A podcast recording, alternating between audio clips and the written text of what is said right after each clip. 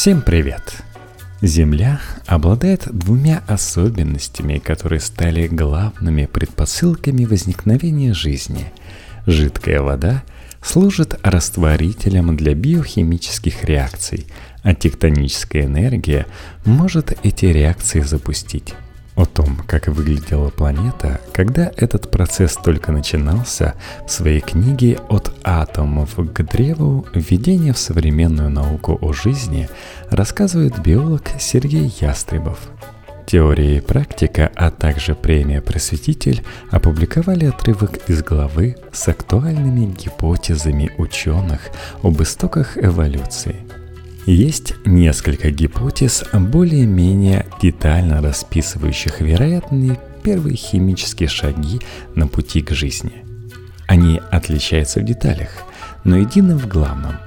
Все эти гипотезы предполагают, что местами зарождения жизни были не открытые водоемы, а микрополости в грунте или минеральных осадках, куда подводилась энергия от горячих источников или от вулканов. Надо сказать, что это не такая уж и новость.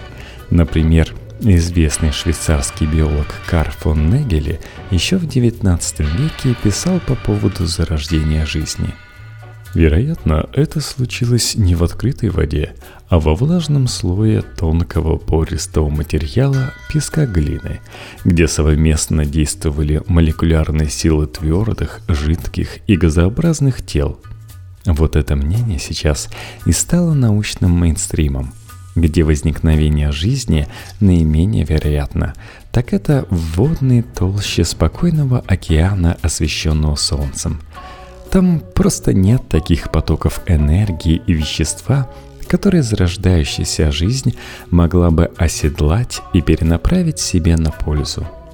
Итак, где-то в воде пропитывающие окрестности древних вулканов или горячих источников, начались автокаталитические, то есть самоускоряющиеся химические реакции, цепочки которых вскоре стали пересекаться за счет общих промежуточных продуктов и замыкаться в циклы.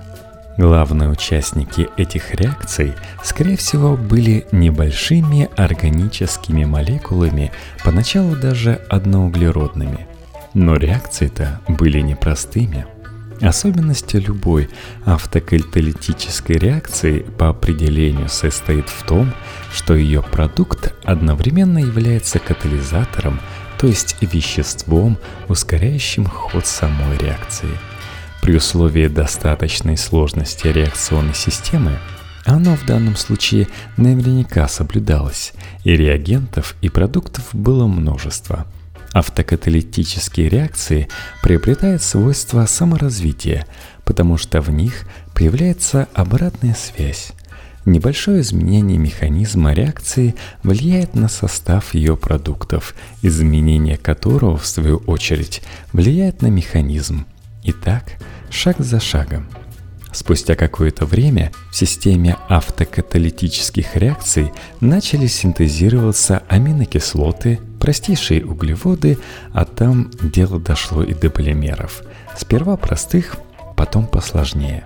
Наконец, некоторые из этих полимеров научились катализировать сначала синтез друг друга, это совсем легко, а потом и воспроизводство самих себя – Иными словами, они стали репликаторами. А с появлением репликаторов автоматически включается дарвиновский механизм естественного отбора, необходимые и достаточные условия для которого самовоспроизводство, наследственность, изменчивость и конкуренция за субстрат. Все. С этого момента биологическая эволюция запущена. Можно не сомневаться, что на этих первых этапах жизнь была еще практически незаметной для постороннего наблюдателя. Если бы, конечно, он мог только существовать. Это легко понять, если вообразить себя инопланетным путешественником, прибывшим пусть даже с самой колыбели земной жизни. Что он увидит? Теплый вулканический грунт, башни пористых осадков на морском дне и все. Ничего примечательного – Без химического анализа такой путешественник и не понял бы, с чем столкнулся. Первыми в истории Земли полноценными репликаторами стали, скорее всего, молекулы РНК. Дело в том, что из всех биологически активных молекул только РНК может выполнять сразу все жизненно важные функции – и хранение наследственной информации, ее копирование и катализ реакции обмена вещества. Белки и их предшественники, более простые пептиды, никогда таких возможностей не имели. Тем не менее, первые пептиды наверняка появились примерно в те же времена, что и первые РНК. Это следует из чисто химических соображений. Дело в том, что синтез РНК довольно сложен.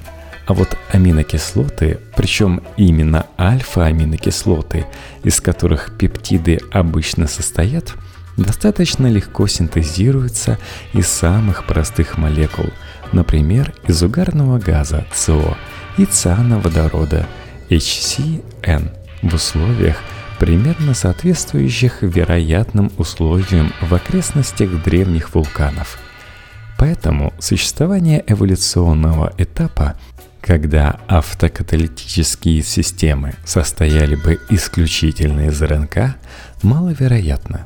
Скорее всего, эволюция пептидов и РНК была сопряженной всегда, еще со времен их гораздо более простых общих предшественников – Возможно, что дополнительной в придачу к самокопированию задачей первых репликаторов как раз и был катализ синтеза пептидов, влияющих на химическую среду таким образом, чтобы эти репликаторы с большей вероятностью могли выжить. С другой стороны, из современного опыта мы знаем, что белки более мощные катализаторы, чем РНК – их возможности в этом плане несравненно разнообразнее. Поэтому неудивительно, что те РНК, которые научились катализировать синтез каких-нибудь особых пептидов, получили преимущество в выживании. В результате пептиды, или уже белки, стали использоваться репликаторами в качестве своего рода молекулярных инструментов, которыми можно было действовать на среду, повышая свои шансы уцелеть и размножиться. Конкурируя друг с другом, РНКовые репликаторы постепенно совершенствовали способность программировать синтез белков, делая это все более и более точно. И в конце концов, они изобрели механизм трансляции на рибосоме – этот механизм позволяет запрограммировать всю структуру белка с абсолютной точностью до каждой аминокислоты. И вот с этого момента возможности живой природы по созданию белков стали буквально безграничными. Заодно появились и первые вирусы, оппортунистические репликаторы, которые не стали заводить собственную систему синтеза белка, зато научились паразитировать на чужой. Следующим важным эволюционным событием был перенос генетической информации с РНК на ДНК. Дело в том, что молекула РНК всем хороша, но вот химическая устойчивость у нее низкая и разрушается она довольно легко. Поэтому длительно хранить на ней генетическую информацию – дело ненадежное. Для этого предпочтителен какой-нибудь другой полимер – им-то и стала ДНК. Если первые РНК вполне могли синтезироваться спонтанно в неживой природе, то синтез ДНК уже со всей определенностью является изобретением живых организмов.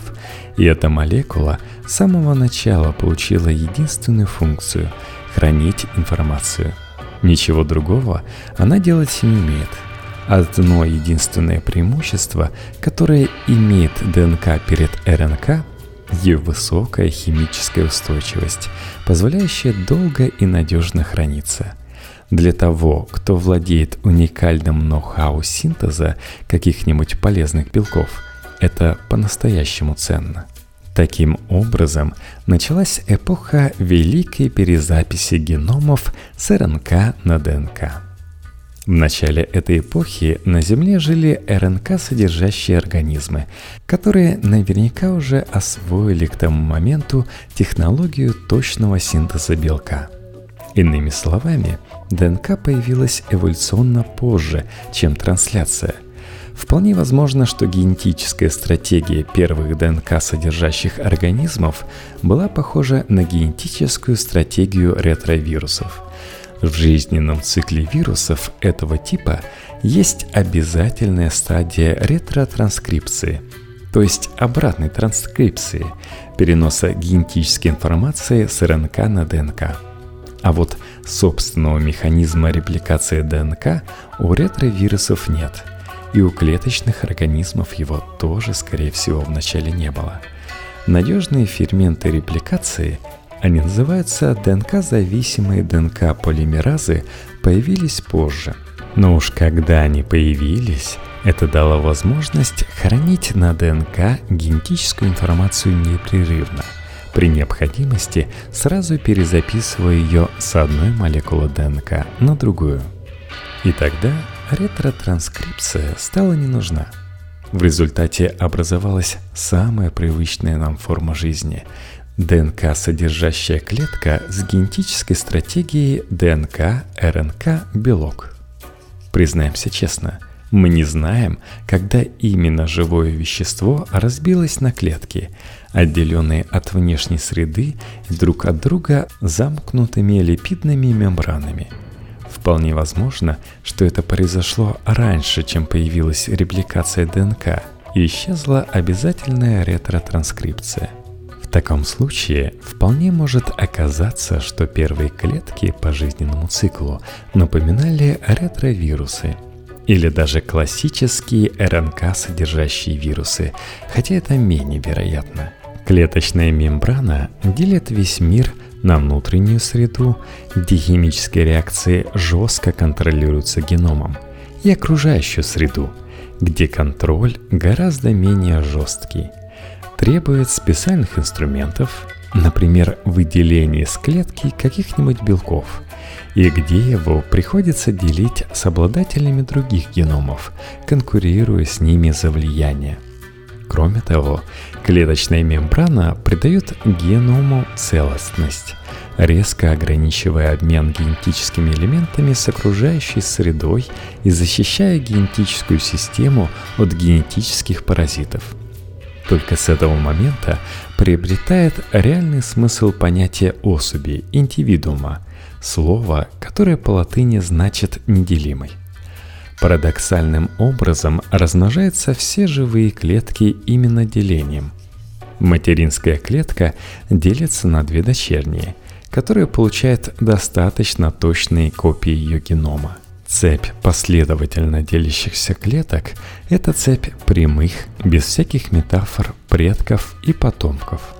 Иногда потомки одной и той же клетки оказываются в разных условиях или получают разные мутации и начинают под действием естественного отбора накапливать различия. Тогда мы можем заметить, что линия предков и потомков ветвится – Первым таким ветвлением было разделение всех клеточных организмов на архей и бактерий. Оно произошло точно раньше, чем появился полноценный механизм репликации ДНК. И наверняка раньше, чем появились клеточные мембраны современного типа – это означает, что типичные с нашей точки зрения клетки, окруженные липидной мембраной и имеющие генетическую стратегию ДНК-РНК-белок, с самого начала существовали в виде двух расходящихся эволюционных ветвей. Так возникло древо жизни –